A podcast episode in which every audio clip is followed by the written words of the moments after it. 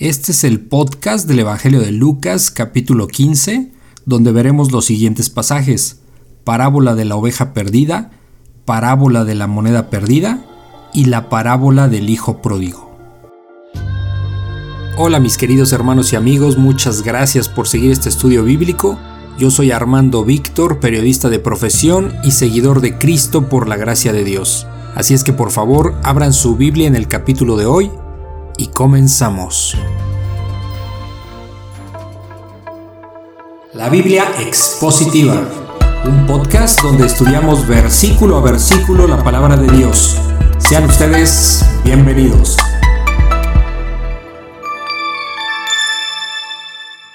Ok, bueno, esta noche vamos a empezar el capítulo de Lucas 15 y vamos a pedirle a Dios que, nos ayude para este entendimiento. Eh, Señor, esta noche gracias te damos porque nos tienes otra vez aquí eh, reunidos y siempre poniendo este tiempo en tus manos para que seas tú a través de tu espíritu quien nos pueda enseñar e instruir lo que tú tienes que hablar en estas eh, parábolas, Señor, son muy interesantes y, y, gracias te damos porque si no fuera por ti, pues nosotros, nuestra inteligencia no nos da para entender todo lo que está en tu palabra. Todo es a través de tu Espíritu Santo y, y te pido que seas tú el que, el que dirige este estudio y que pues realmente todo lo que aprendamos pues lo podamos llevar a la práctica para que sea una palabra viva y que no sea mero estudio y mero intelecto, Señor, porque eso de nada nos sirve. Tú te agradas de quien te obedece y no podemos obedecerte si no entendemos qué es lo que nos estás pidiendo en tu palabra, Señor. Ponemos este tiempo en tus manos, en el nombre de ti, Hijo Jesús. Amén. Amén. Ok. Bueno, vamos a empezar el primer, como siempre, vamos a leer el, eh, el primer pasaje y nos regresamos a, a explicarlo, ¿no? Dice, parábola de la oveja perdida, Lucas 15.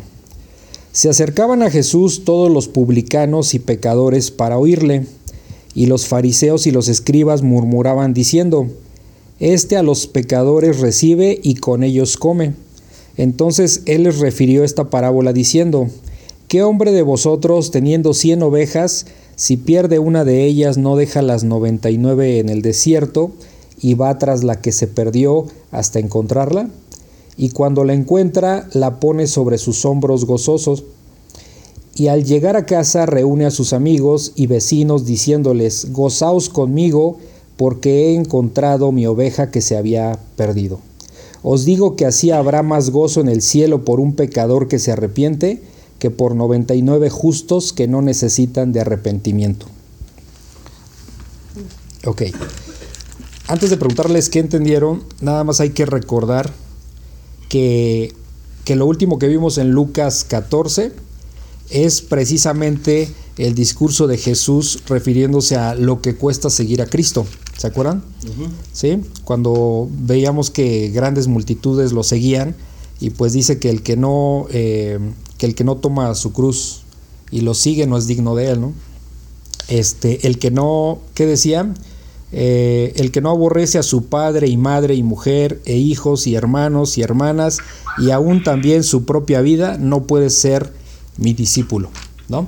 Lo que está diciendo es que quien no renuncia a todos sus, sus necesidades y placeres como, como fuente de, de eh, lo que nos mueve en esta vida, el que no renuncia a eso no puede ser su discípulo, porque eh, un discípulo de Jesús se sujeta a lo, que, a lo que él manda sabiendo que él es justo, sabiendo que él es perfecto y que todos sus mandamientos son correctos y de esa manera es cuando Dios nos empieza a transformar.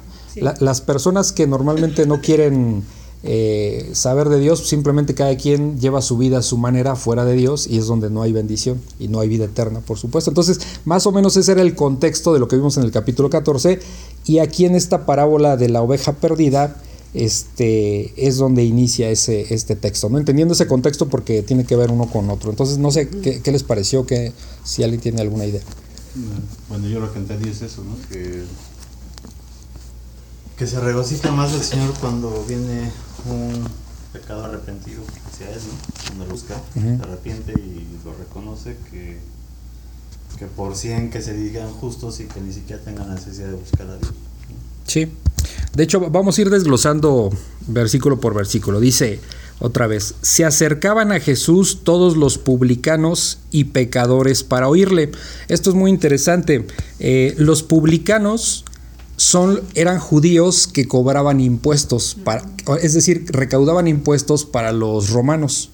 Entonces eran muy mal vistos porque eran, los consideraban como traidores, porque ellos como ellos judíos siendo publicanos, siendo cobradores de impuestos, le cobraban a los judíos para recolectar esos impuestos y dárselos a los romanos, ¿sí?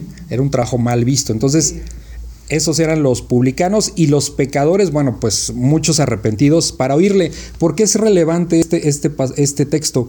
Porque pues les acababa de decir el Señor Jesús que el que no eh, eh, rechaza hasta su propia vida no es digno de él.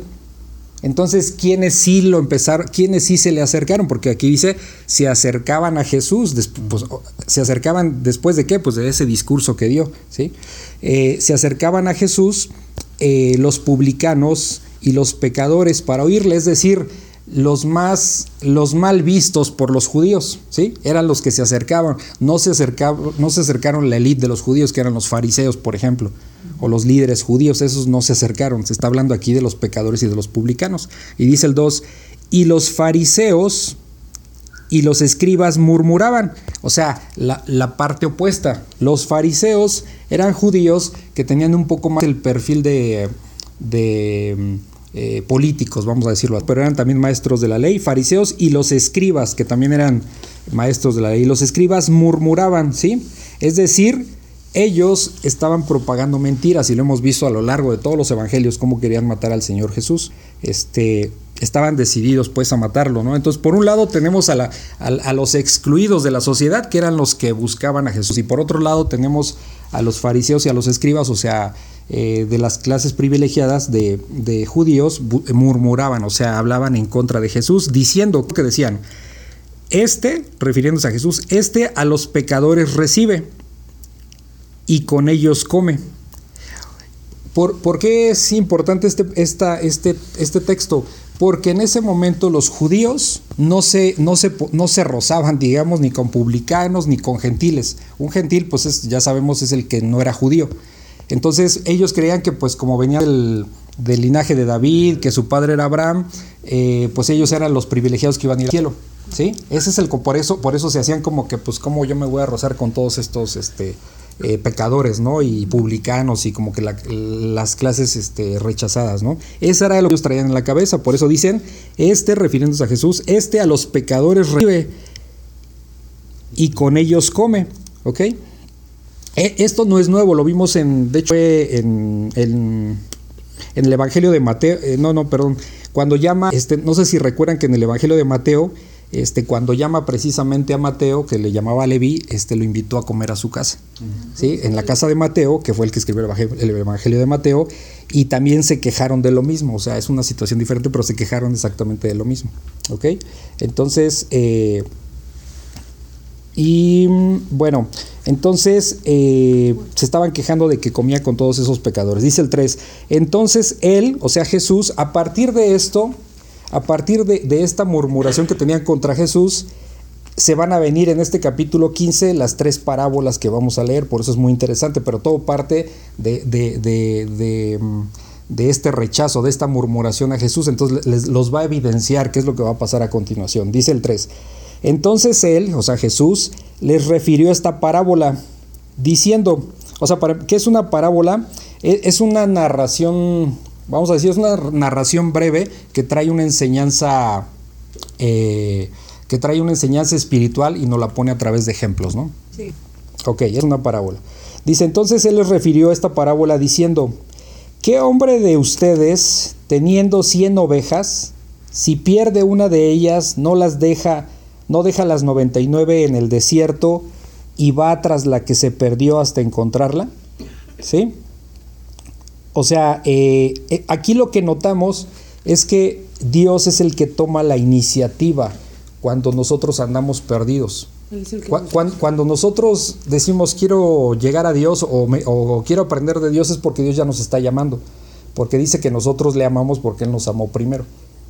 Hay muchos versículos que hablan al respecto. No es que uno a veces todos pensamos al inicio que, bueno, pues yo me quise acercar a Dios, pero cuando uno va entendiendo se da cuenta que Dios fue el que me llamó, porque de otra manera no podemos llegar a Dios si, no es porque el Padre lo permite, de hecho así lo dice la palabra. Entonces, cuando aquí dice que, que va tras la que se perdió, o sea, va tras la, que se, tras la oveja que se perdió, está hablando que ese pastor es el que va a buscarlo, o sea, Dios es el que nos va a buscar a nosotros, ¿no? Dice, este, hasta encontrarla, dice el 5, y cuando la encuentra, la pone sobre sus hombros gozoso.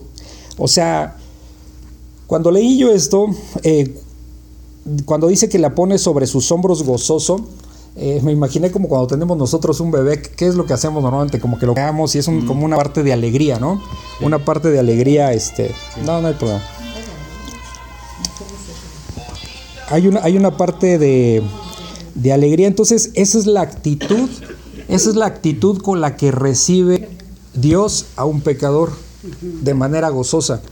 Contrario a la actitud de nosotros como seres humanos, que si alguien nos hace un mal, hombre, no lo queremos ni recibir, ¿no? O hablamos mal, lo que sea. Y vemos aquí la misericordia y el amor de Dios, o sea, que Él perdona de verdad los pecados. Ahora sí que no, con Él no existe eso de que este, yo perdono pero no olvido, ¿no? que son frases muy hechas, no sucede así, o sea, Dios tiene misericordia y gracias a Dios por, por eso, porque si fuera un juicio de, de, humano, nomás nadie saldríamos perdonados, ¿no? Entonces, esa es la actitud amorosa cuando toma la oveja este, sobre sus hombros de manera gozosa. Y dice el 6, y al llegar a casa reúne a sus amigos y vecinos diciéndoles, gozaos conmigo.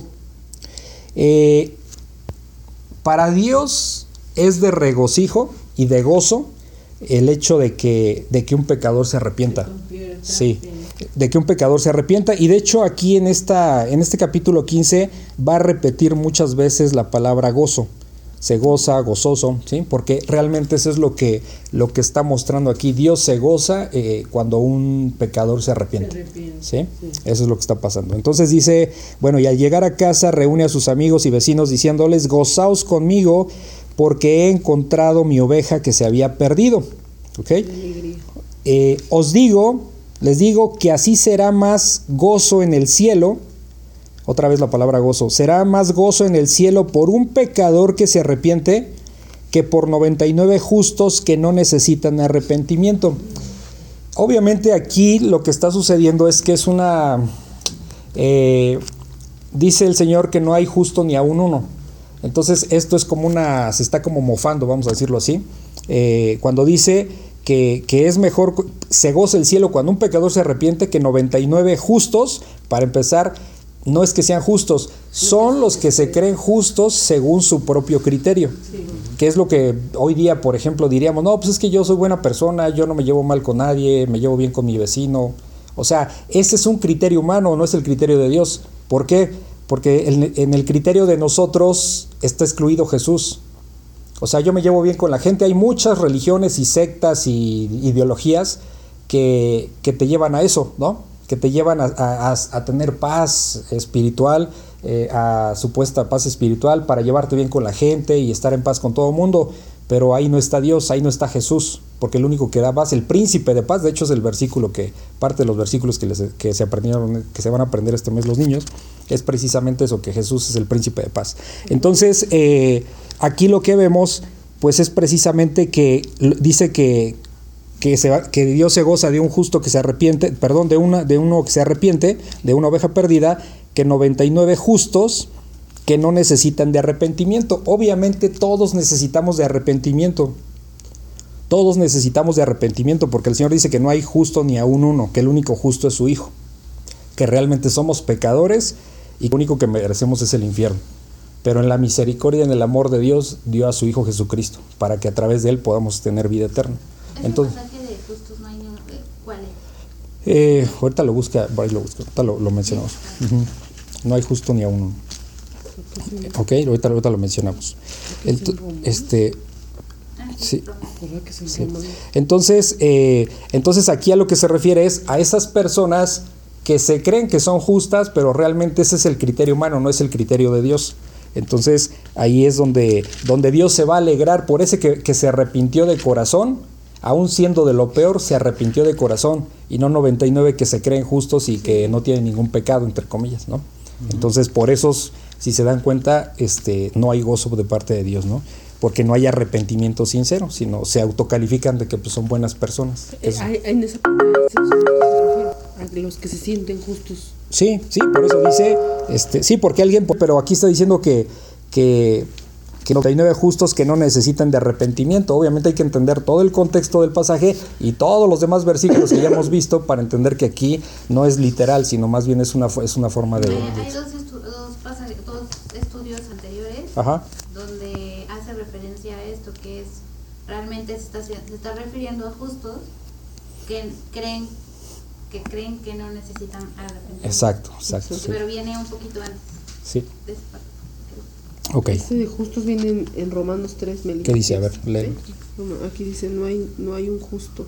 que pues somos? Pero es fuerte.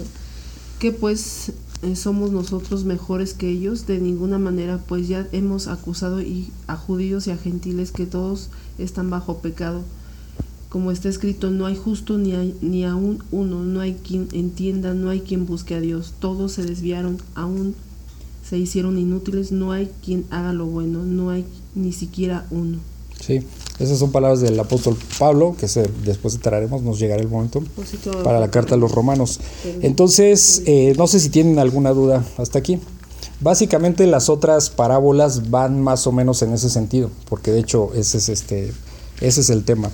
Eh, después dice, entonces vamos a entrar a Lucas 15.8, parábola de la moneda perdida. Aquí les pone otro ejemplo.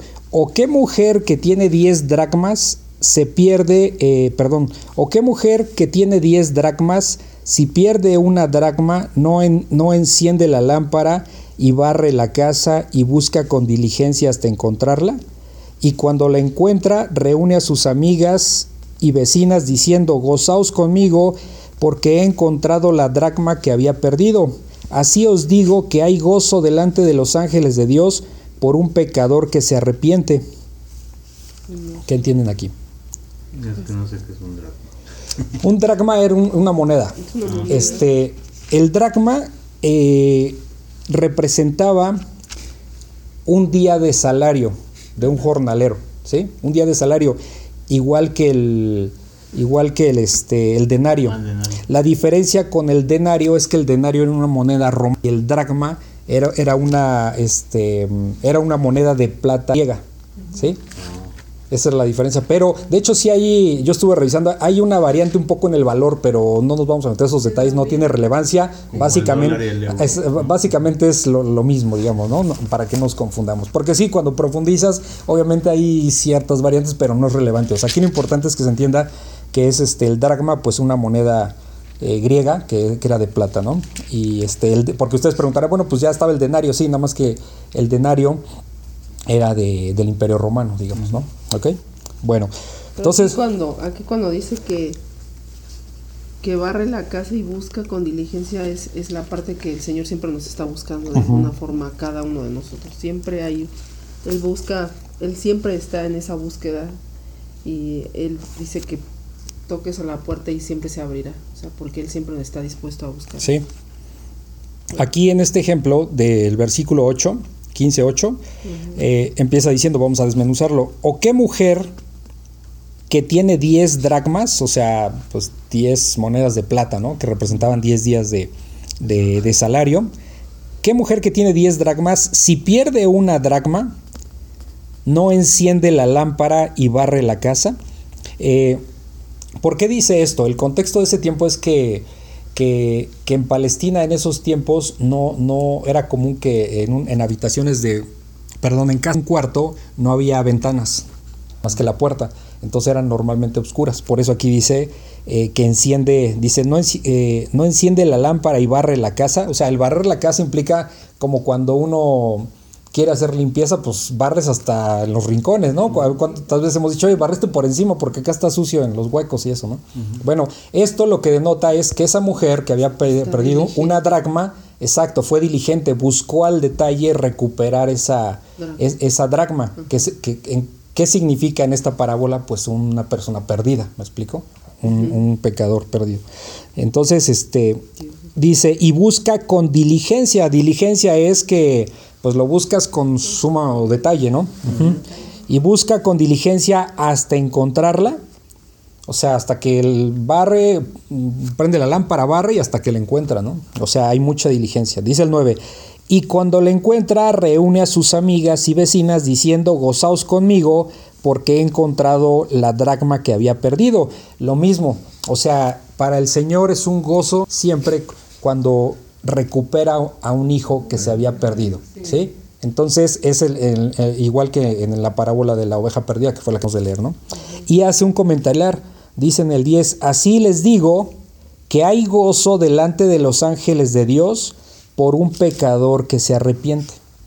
¿Sí? Entonces, sí, perdón. Es lo mismo. sí, sí, sí, sí. Gozo. Aquí se fijan, ya muchas veces ha repetido, ha repetido esta palabra, ¿no? Eh, entonces, ¿qué es lo que está buscando Dios? El otro con quien platicaba, eh, las personas no se van a ir al infierno por, pecadores, porque todos, si, no, si fuera ese la condicionante, todos somos pecadores y todos nos vamos al infierno. Las, las, personas no se van a ir por ser pecadores, las personas se van a ir al infierno porque rechazan al Salvador que es Jesucristo. Porque es el único, o sea, es el único Hijo de Dios, es el que murió en la cruz, el que, eh, el, que, el que resucitó al tercer día, porque eso es algo muy importante, la fe cristiana está basada en la resurrección, porque cualquier otro Dios que mencionen este, es muerto, o sea, no resucitó, ni dijo que venía de parte de Dios, y les platicaba a los niños, creo que hace ocho días, qué testimonios, quién da testimonio de que Jesús verdaderamente es el Hijo de Dios. Bueno, primero su Padre, ¿sí? Su Padre dijo, este es mi Hijo amado en quien yo tengo complacencia, ¿sí? El Espíritu Santo cuando baja en forma de paloma. Eh, los, las obras, o sea, nadie puede levantar un muerto, nadie puede parar un paralítico, nadie le puede dar vista a un, este, a un ciego. O sea, hizo muchísimos milagros. En Juan hay siete milagros muy claros de, que hizo frente al darle de comer a una multitud de cinco mil. O sea, no estamos hablando de poca cosa, eso nadie lo pudo haber hecho. Si no es, como dijo Nicodemo, eso, este, ah, no, sí, ya lo vimos. Este, tú no puedes hacer eso. Sabemos que vienes de Dios por, porque nadie puede hacer las cosas que tú haces si no tuviera Dios consigo. ¿sí? Entonces, eh, hay muchas cosas que, que demuestran eh, o que dan testimonio. Juan el Bautista vino antes anunciando la llegada del Mesías. O sea, hay mucho, mucho testimonio. Hay libros, de hecho, eh, lo estuve revisando, hay muchas referencias respecto a quien escribió los evangelios, a la existencia de Jesucristo, o sea, porque a veces se trata, la gente incrédula trata de, de, rechazar y decir que todo esto son fantasías, ¿no? Entonces, no hay forma de cómo negar la existencia de Jesucristo. Tan no hay forma que rompió la, la, la historia antes y después de Cristo, no hay más no es antes y como les he dicho, no, hay, no es antes y después de Buda, antes y después de Mahoma, o sea, no, eso no existe. ¿Sí? Entonces es muy claro realmente a la luz de la evidencia, porque aquí cuando les, también les he dicho, cuando la gente dice que la fe ciega es una mentira total, o sea, es una evidencia tremenda, ¿sí? evidencia tremenda la que hay aquí, donde podemos ver claramente que Él es el Hijo de Dios. ¿no? Entonces, bueno, pues aquí es lo que está sucediendo en esta parábola de la, de la moneda, eh, de la moneda perdida, donde Dios dice que se goza este, delante de, hay más gozo delante de los ángeles, de los ángeles de Dios por un pecador que se arrepiente. ¿sí? Entonces, este, eh, y después, no sé si tienen alguna duda aquí con esta pequeña parábola. ¿No? Y bueno, vamos a entrar, eh, como les dije en este capítulo 15, son tres parábolas. Ya vimos la, la, de la oveja perdida, la de la moneda perdida, y ahora vamos a ver la parábola del hijo pródigo. Esta parábola eh, solo viene en Lucas, ¿sí? no vienen los otros evangelios, solo viene en Lucas y creo yo que es la, eh, más bien estoy seguro que es la, la, parábola más extensa y detallada de las parábolas que vienen en la Biblia. ¿no? O sea, está precioso esto que vamos a leer y va también en este sentido. Este, ¿Alguien sabe lo que es uh, pródigo? Porque aquí habla del hijo pródigo. ¿Alguna vez? ¿Quién sabe? Lo he escuchado muchas veces. Sí, exacto. O sea, un hijo pródigo es este como, como un hijo despilfarrador de bienes, ¿sí? O sea, derrochador, ¿no? Eh, descuidado, o sea, que se...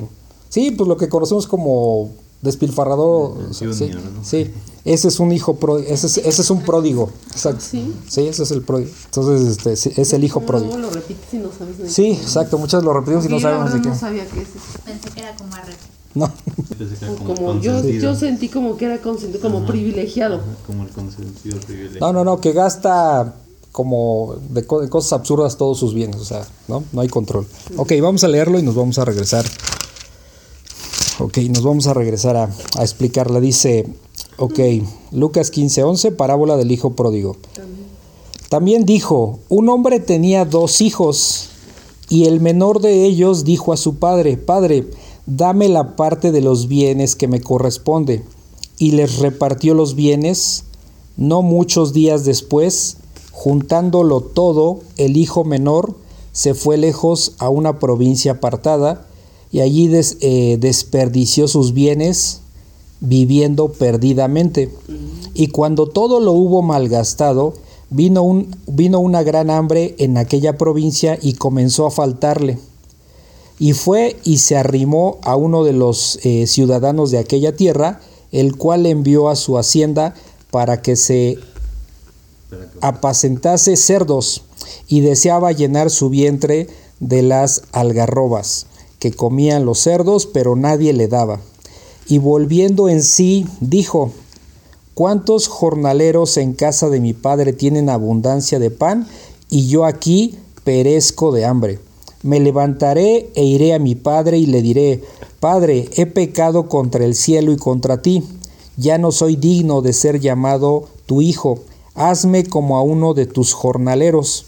Y levantándose vino a su padre, y cuando aún estaba lejos lo vio su padre, y fue movido a misericordia, y corrió, y se echó sobre su cuello y le besó.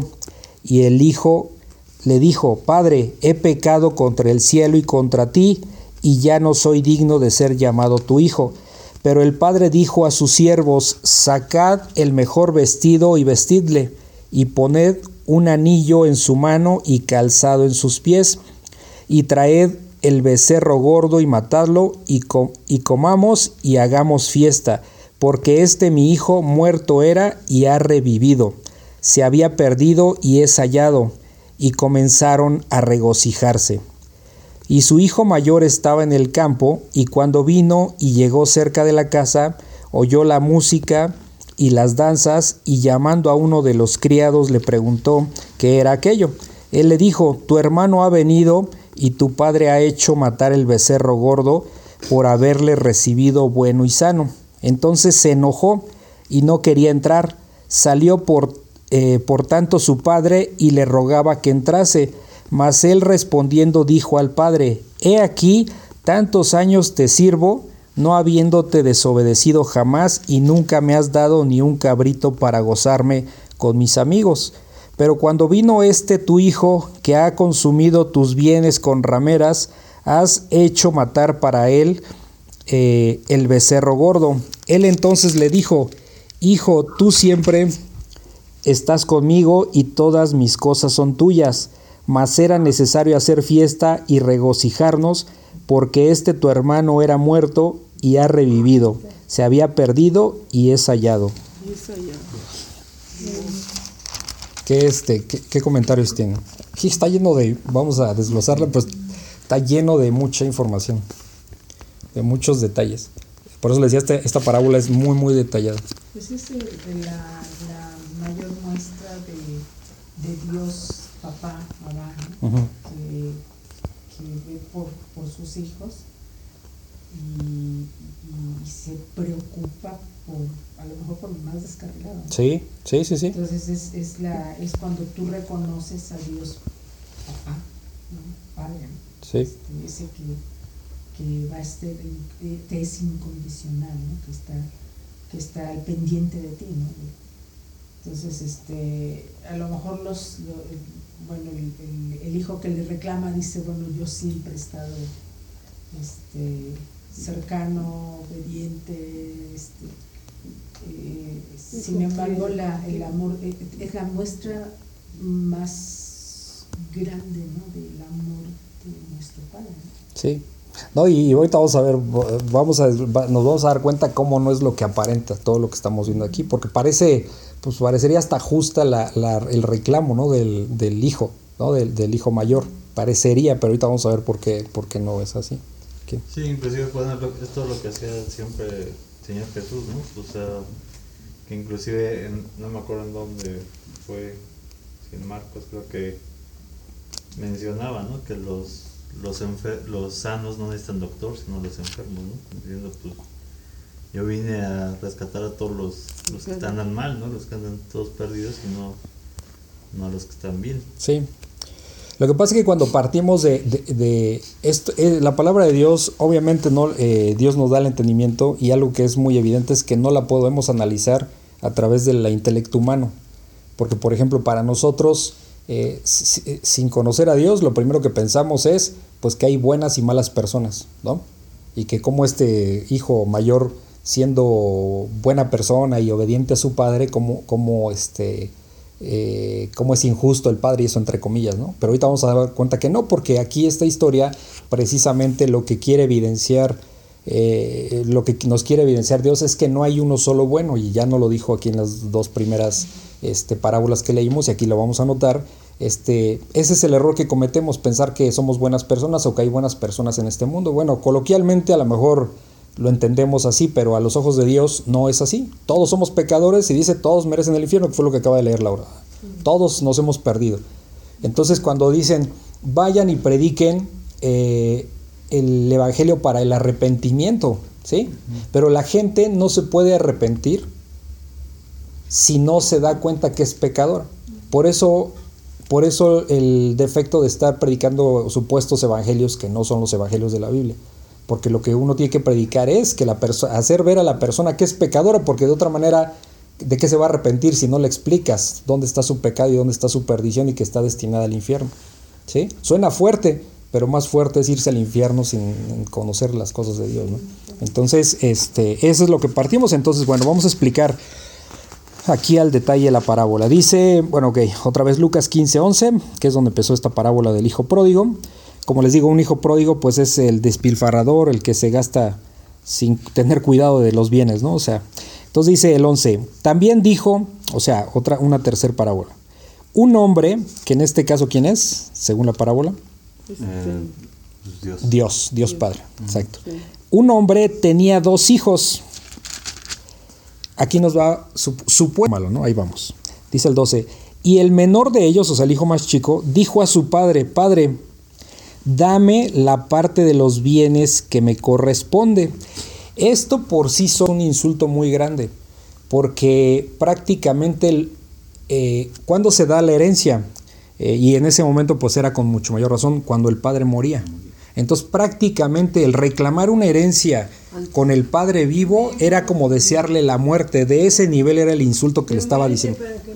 Sí, exacto. De ese nivel era el insulto que le estaba diciendo aquí. ¿Sí?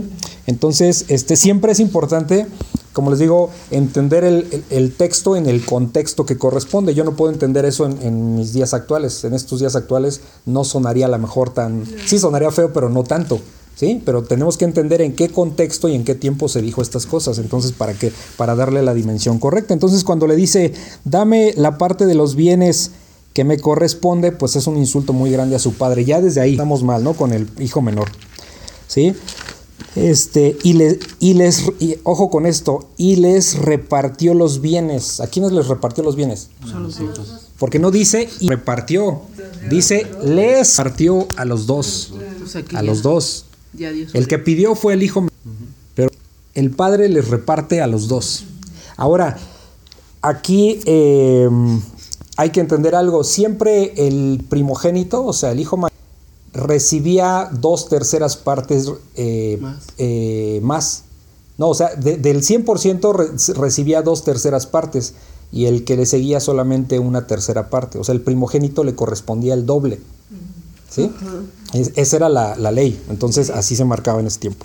Entonces dice, y les repartió los bienes. Dice, no muchos días después, o sea, se nota que este se preparó como para huir. No muchos días después, juntándolo todo, ¿qué, es juntándolo todo? Pues no sé qué habrá hecho, pero pues agarró como que todo su dinero, ¿no? O sea, como cuando te vas a cambiar de casa, me imagino, que agarras y vendes todo lo que puedes y te llevas como puedes, ¿no? Entonces, juntándolo todo, o sea, juntando, supongo, su dinero, todas las riquezas, todo lo que le habían heredado, juntándolo todo, el hijo menor se fue lejos a una provincia apartada, ¿sí? Cuando, eh, cuando se va lejos a una provincia apartada, se entiende que se va a, a una zona gentil, y también lo vamos a corroborar, es decir, una zona que no era judía, ¿por qué? Después, más adelante lo vamos a leer porque estaba apacentando los judíos, no acuerdo, o sea, eso ya era una zona gentil, ¿sí? Entonces, eh, pues se fue a una provincia apartada, obviamente de gentiles, y allí desperdició sus bienes viviendo perdidamente, ¿sí? No solo, no solo despilfarró el dinero, sino que prácticamente se dejó a la a la, este, al pecado, ¿sí? Eso significa. Se, llevó, se fue al pecado.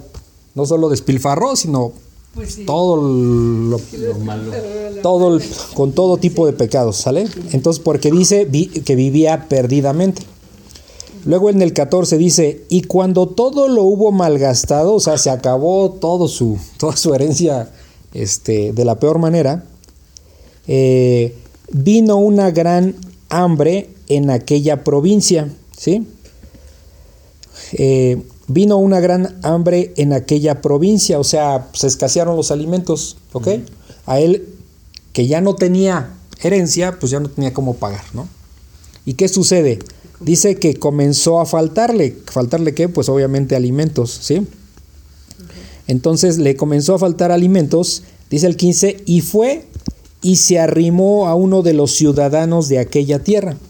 O sea, fue, con alguien que le pudo ayudar y dice, el cual le envió a su hacienda para que apacentase cerdos. Apacentar cerdos, pues obviamente es llevarlos para que coman, ¿no? En el campo y todo eso. Para que coman. Pero hay un problema aquí, él es judío. El hijo pródigo es judío, ¿sí? Entonces, eh, para los judíos los cerdos eran impuros, ¿sí? Entonces, el, eh, de por sí apacentar cerdos era como como decir ahora, pues iba a ser barrendero, pero no ganan bastante bien. Entonces, este, eh, como decir un alguien que, que destapa los caños del, de las calles, pues, las alcantarillas, ¿no? Que es un trabajo sucio, ¿no? Que a lo mejor podría ser de los menos, el menos deseado, ¿no? De, de los trabajos socialmente. Bueno, en ese momento apacentar cerdos era eso, pero peor todavía que él siendo judío andaba apacentando cerdos. ¿Sí me explicó? O sea, era lo peor que le pasado. Algo muy degradante. Ajá, algo degradante, exactamente. O sea, era la peor este, clase de degradación, ¿no? Dice el 16, y deseaba llenar su vientre con las algarrobas. O sea, no tenía para comer las algarrobas, se dan mucho en, se daban en Palestina, y creo que todavía en toda la parte del Mediterráneo. Son como, como, mm, Luego vemos en los árboles unas, este, unas... ¿Los nísperos? No, no, no, no, no. Es una, es, es, es como una tira y adentro trae como, un, como vainas, tipo vaina, no sé cómo se le... ¿Sí? Así son, más o menos. Entonces, eh, eso les daban a los cerdos y, él quería comer aunque sea ah, de eso, ¿sí? Dice, eh, bueno, quería llenar su vientre de las algarrobas que comían los cerdos pero nadie le daban, fíjense, ni la, ni la peor comida podía obtenerla. ¿sí? Entonces, eh, ¿qué significa esto? Eh, ¿Qué significa esta parte, por ejemplo, de que aún la peor comida pues no podía obtenerla? Lo, que esto, lo que el mensaje da es de que nosotros, bueno, en el tiempo cuando, cuando éramos pecadores, no está en nosotros resolver nuestra situación. O sea, nosotros no podemos salir adelante por nosotros mismos. Solamente es Dios. arrepentidos. Cuando no éramos arrepentidos, sí, por supuesto. Que que cuando éramos pecadores. bueno, cuando éramos pecadores, o sea, lo mismo. Somos pecadores. Ah, bueno, perdón, cuando éramos pecadores no arrepentidos, perdón, sí, tienes razón. Ok, entonces, eh, eh, lo que está demostrando aquí es que no podemos que nuestras propias fuerzas no podemos. Alguien dirá, bueno, pues si hay gente que, que tiene mucho dinero, sí, pero está perdida porque no conoce de Dios. En el momento que se muera, en ese momento su dinero no se lo va a poder llevar y no va a poder comprar el cielo, o sea, absolutamente nada. Está perdido, es el infierno. Más bien otros serán los ganones, ¿no? De todo lo que acumuló en esta tierra. Igual, es temporal, es temporal, exactamente. Entonces, esto lo que podemos dar cuenta cuando dice que nadie le, le daba nada, pues es eso, un pecador que no puede en sus propias fuerzas salir adelante, ¿sí? Porque nosotros hoy día tengamos poco o tengamos mucho, eh, siempre hay una bendición de parte de Dios. Y como dice, ningún justo mendigará. O sea, ninguno que Dios ha llamado va a mendigar, o sea, va a tener lo necesario. Porque ¿qué, vimos? Que eh, cuando veíamos la parte de, de, que si los pajaritos que no, no, no acumulan, no tienen bodegas para acumular, llueve o truene, Dios los cuida, siempre están ahí, y luego uno se pone, sí, dice, y, y, sí es cierto, dices, cuando hay unos aguaceras y luego ya están otra vez ahí los pajaritos, ¿dónde, dónde estaban? Dios los cuida y es impresionante, no vemos después de una granizada un pajarito muerto en el piso, no, y dice, pues si eso hace con las aves, mucho, con mucho mayor razón ustedes, que valen mucho más, ¿no? Entonces, este, siempre va a haber una bendición de parte de Dios. Y dice el, 17, y volviendo en sí, e, esto, eh, esto es muy interesante, volviendo en sí es como, como que recuperó la conciencia, como que le cayó el 20, como decimos coloquialmente, ¿no? Y volviendo en sí dijo, ¿Cuántos jornaleros en casa de mi padre tienen abundancia de pan? O sea, con su padre el trabajador más sencillo come bien y no tiene problemas. Dice, y yo aquí perezco de hambre, yo aquí me estoy muriendo de hambre. Dice el 18, fíjense, él empieza a asumir qué es lo que va a hacer. Dice, pues si, con mis, si los jornaleros de mi padre comen bien, ok, pues me voy a regresar. y, él empieza a explicar qué es lo que le va a decir al padre, fíjense. Me levantaré e iré a mi padre y le diré, Padre, he pecado contra el cielo y contra ti. Obviamente sabe que no pecó con su, con su padre en primera instancia, sino pecó contra Dios primero. O sea, cuando, yo, vamos a inventar la situación, cuando yo insulto a mamá porque por algo pasó y, y, y le, pues, la termino insultando, ¿no? No la estoy insultando a ella. En primera instancia estoy insultando a Dios porque Dios la Padre. Ella es mi autoridad. Sí. Y al primero con el que estoy, contra el que estoy pecando es contra Dios. Y después. Por eso Jesús dice, este, em, el, que lo el que, el que lo rechaza, Jesús decía a sus discípulos, el que lo rechaza, me rechaza y rechaza al que me envió. O sea, a Dios Padre. O sea, entonces cuando, cuando compartimos el Evangelio y nos rechazan, no nos están rechazando, nos están rechazando directamente a Jesús y a Dios. Ibas a decir algo, Melissa, pero... Ah, esto es del 17. eh, Ves que fuimos a los bautizos. me recuerda Al bautizo. a esto, ¿no? Que de pronto escuchábamos testimonios ah. de personas ah, que, que pues nacieron en, en familias cristianas. O sea, escuchábamos, eran, eran ya adultos todos. Sí o sea, jovencitos 20, 25 y adultos, y adultos como de, pues ya 50 años. Sí. Y me llamó mucho la atención que todos dijeron que ellos habían nacido en familias cristianas. Y que en su momento decidieron irse al mundo y olvidarse de todo. Y que todos habían regresado por su propia voluntad a pedir perdón y arrepentirse porque se habían dado cuenta de todo, ¿no? Entonces, eh, no sé, ahorita que estaba leyendo eso, como que me vino a la mente. Sí, es eso, de hecho es eso, exactamente es eso. Sí. Pues sí que regresas al camino. Y dice, dice, seguimos el 18, dice, ¿qué es lo que está pensando el hijo pródigo? Me levantaré e iré a mi padre y le diré, Padre, he pecado contra el cielo y contra ti. Ya no soy digno de ser llamado tu hijo. Esto es muy interesante porque pues realmente es su hijo. Pero en su condición de arrepentido, que es lo que ya está demostrando aquí, después de haber sido pues, pilfarrador y todo, ahora él mismo dice, digno, eso es un, eso es un síntoma de arrepentimiento sincero, exacto, de arrepentimiento sincero, entonces dice, este, ya no soy digno de ser llamado tu hijo, dice, hazme como a uno de tus jornaleros, ¿sí? Hazme como uno de tus jornaleros, o sea, pues hasta el más sencillo pues va a comer bien y va a vivir bien. ¿no? Dice el 20, y levantándose vino a su padre. Obviamente no, no es automático, ¿no? O sea, se ve que, que, se regresa a su ciudad, vino a su padre. Y cuando aún estaba lejos, esto a mí me, la verdad es que es como, como muy fuerte porque dice, cuando aún estaba lejos lo vio su padre. ¿Qué significa eso? Cuando aún estaba lejos, este, el padre lo estaba esperando. Sí. O sea, no es que, no, es que, este, no es que estuviera, eh, que tocó a la puerta, porque dice cuando venía lejos, o sea, el padre lo vio de lejos porque lo estaba esperando. Es lo que siempre Dios hace con los esperando. Ya sabe. ¿Sí?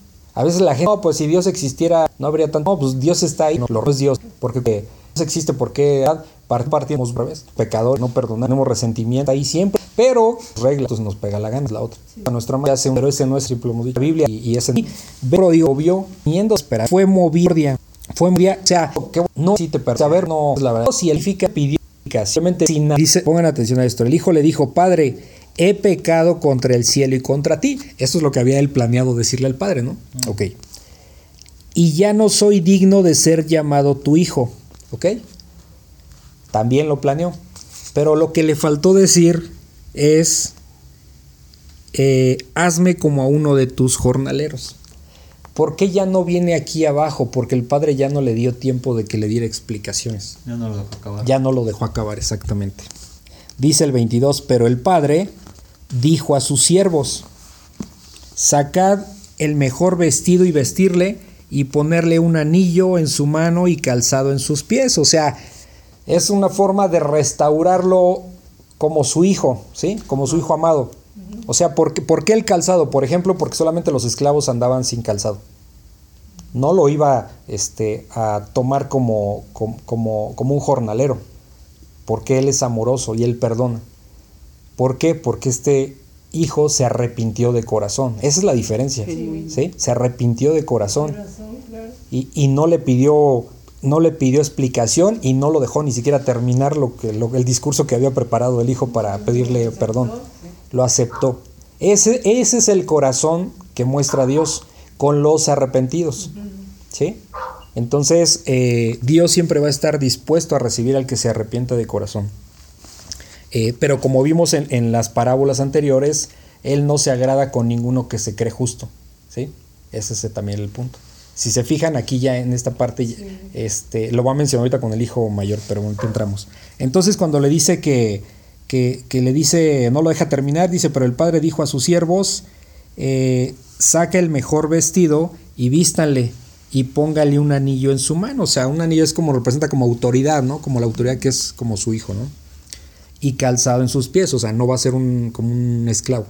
Ahora, entendiendo que en ese tiempo un esclavo no es el contexto de lo que hoy entendemos como esclavo. En ese tiempo, una familia, si no tenía para comer o, estaba complicada su situación, voluntariamente se hacía esclavo de un amo, por ejemplo.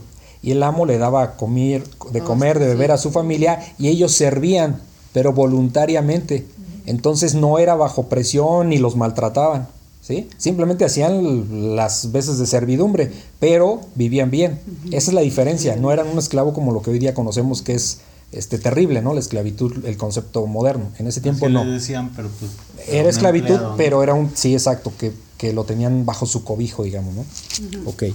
Y bueno, pues a partir del versículo 23 tuvimos una falla técnica, por lo cual seguiré este estudio en solitario, explicando que eh, dice el versículo 23, y traed el becerro gordo y matadlo y comamos y hagamos fiesta. O sea, este becerro gordo pues estaba reservado, ¿no? Para eh, situaciones especiales y en este caso el, el padre pues lo hacía por el hijo, ¿no? Que se había arrepentido y había regresado a él.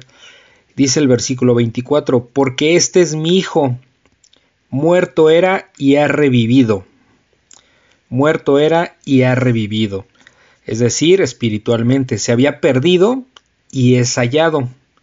Y comenzaron a regocijarse. Esta palabra es muy importante, regocijarse, porque realmente es el tema, eh, es el tema central. Eh, es decir, el gozo que Dios tiene cada que un pecador se arrepiente. Después, eh, en el versículo 25 dice, y su hijo mayor estaba en el campo, es decir, este hijo mayor representa la actitud de los fariseos, y ahorita nos vamos a dar cuenta por qué. Y su hijo mayor estaba en el campo y cuando vino y llegó cerca de la casa, oyó la música y las danzas, o sea, oyó que había fiesta, ¿no? Que había festejo. Dice, y llamando a uno de los criados le preguntó qué era aquello. Dice el 27, él le dijo, o sea, el criado, tu hermano ha venido y tu padre ha hecho matar el becerro gordo por haberle recibido bueno y sano. O sea, el criado le está diciendo al, al hijo mayor que pues la fiesta es porque su padre así lo decidió, eh, ya que su hermano había regresado, ¿no? O sea, había preparado ese becerro gordo, eh, eh, ese becerro para una situación especial, porque había recibido a su hijo, o sea, a su hermano, bueno y sano. Entonces, físicamente y pues arrepentido, ¿no? Es lo que estamos entendiendo aquí. Entonces, en el versículo 28 dice, entonces se enojó es decir, este hermano mayor se enojó, entró en cólera, ni siquiera le importó el arrepentimiento de su hermano. Simplemente se enojó y aquí vamos a ver por qué se enojó. Dice que no quería entrar. Entonces, pues salió por eh, su padre. no que él no quería entrar, pero su padre salió y le rogaba que entrase. O sea, la actitud del padre también para él era rogarle que entrara a la casa. Dice, mas él respondiendo, o sea, eh, pero este hijo mayor respondiendo, dijo al padre, he aquí tantos años te sirvo, o sea, viene un reclamo, un reclamo injustificado.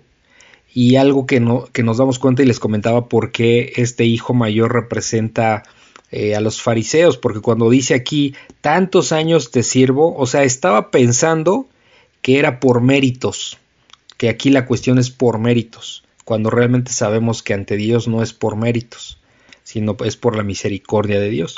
Entonces dice, tantos años te sirvo, no habiéndote desobedecido jamás. Dice, y nunca me has dado ni un cabrito para gozarme con mis amigos. O sea, él, este hijo mayor, estaba esperando que, bueno, con tantos años que le sirvió al padre, y dice que nunca le había dado ni un cabrito para gozarse con sus amigos, o sea, estaba esperando algo a cambio, estaba esperando una recompensa por, por su buen comportamiento, digamos, ¿no?